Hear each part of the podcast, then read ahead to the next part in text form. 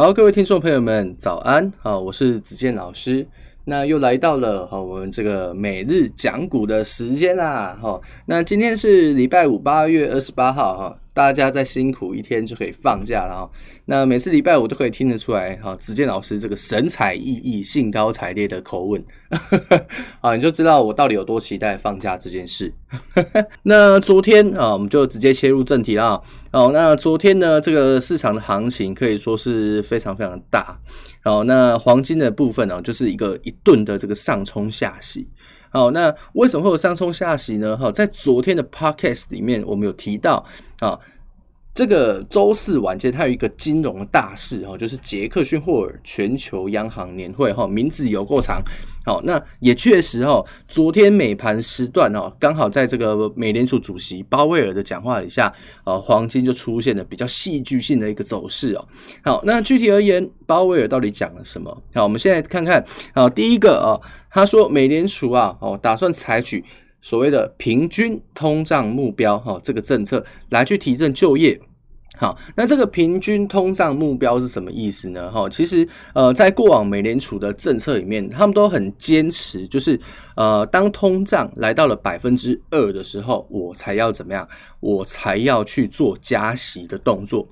好，可是问题来了哈，在金融危机过后啊，美联储啊，不是说美联储啊，美国的这个呃，美国的这个通胀。它其实都没有一个很漂亮的起色，哦，一直停留在这个呃一点多，哦，但是都没有很明显的成长，哦，所以说现在美联储它也在也在思考一件事情，哈，是不是呃他们在二零一五年过后啊加息的步调有点快了，哦，那导致说他们的通胀迟迟没有办法去回到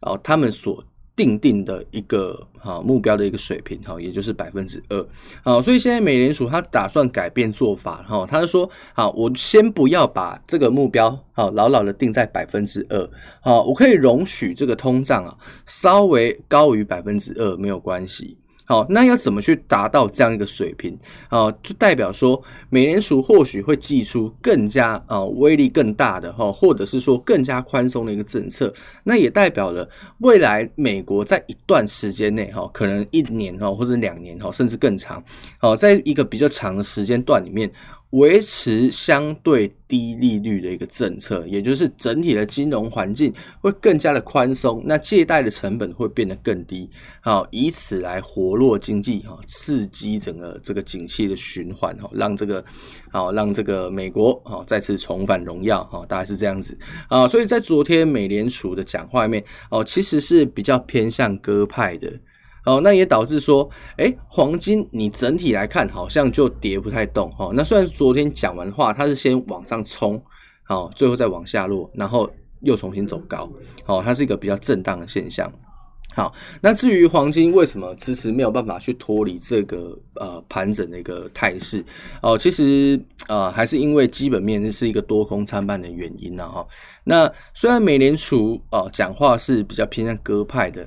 好，但是我们先前有提到，如果说美国的景气真的要有一个比较明显的增长的话，哦，还是要靠政府啊，哦，还是要靠政府去寄出比较宽松或者是比较优惠的财政措施啊，比如说减税啊，哈，或者说降低人民贷款的负担，哈，类似这样子的政府优惠，那才比较有可能啊，可以在比较快的时间内去提振经济啊，所以。呃，这一句话对黄金来讲，哈，似乎也是一个符合预期的现象，哈。那这一次美联储主席鲍威尔言论的内容，啊，也已经普遍的被市场的投资者啊所预期到了。那既然他被预期到了，那代表说也不会有什么太大的变化，哦，那导致金价出现了一个按兵不动，啊，没有打破这个格局的策的一个。哦的一个情况，好，那关于这样子波动的可能性，我们昨天有提到，啊，只要鲍威尔的言论没有去脱离类似这样子的逻辑，那金价很难会有什么样啊比较大的一个趋势出现。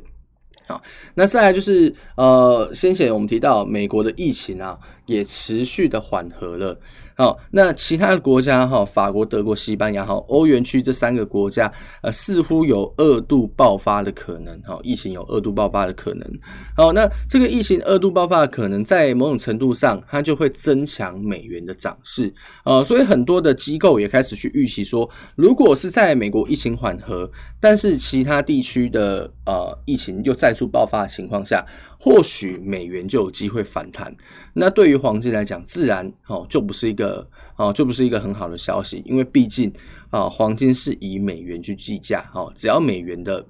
啊只要美元升值，那对于黄金的价格它就是个压力。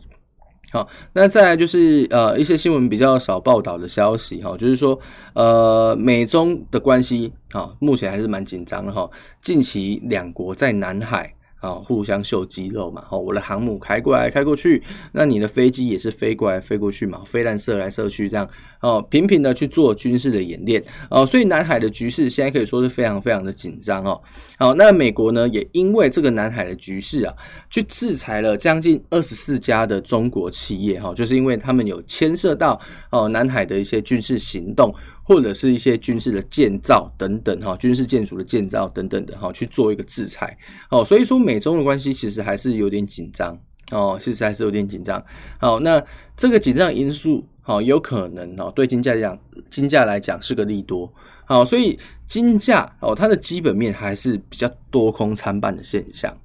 好，所以就变成说，呃，既然呃利多的因素有。哦，可是上方也有利空的因素，然后那在这样子多空拉锯的之下，哦，导致近期金价迟迟没有办法办法去摆脱这样子一个震荡哦整理的一个格局。哦，那虽然说近期的格局比较偏向震荡，哦，但是它的震荡的范围其实也不算小哦，所以如果你近期你有去做短线交易的话，哦，其实都还是有有一点点操作的空间呐，哈，那就是比较麻烦的一点是，呃，大家在操作的时候，比如说以黄金来讲，这样子。的震荡，然哦，就会比较需要，哦，就会比较需要时间去看盘，哦，可能会甚至需要到盯盘的程度哦。好，那如果是心态比较不好的同学，哦，那就是呃，可能自己要去斟酌一下哈，承担风险的一个能力啊。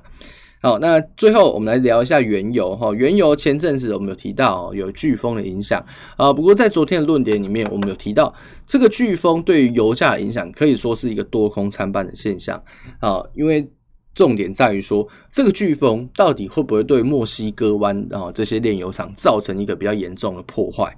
啊，那以目前的预期来说，大家是认为啊哈，以过往的历史经验来看啊，飓风的影响很快就会恢复了哈。如果没有说啊这个炼油厂的设备被严重破坏的话，哦，那这个对于油价来讲，真的就是一个短多的题材啊，所以它不会有什么很长期提振的效果。好，那所以说这个。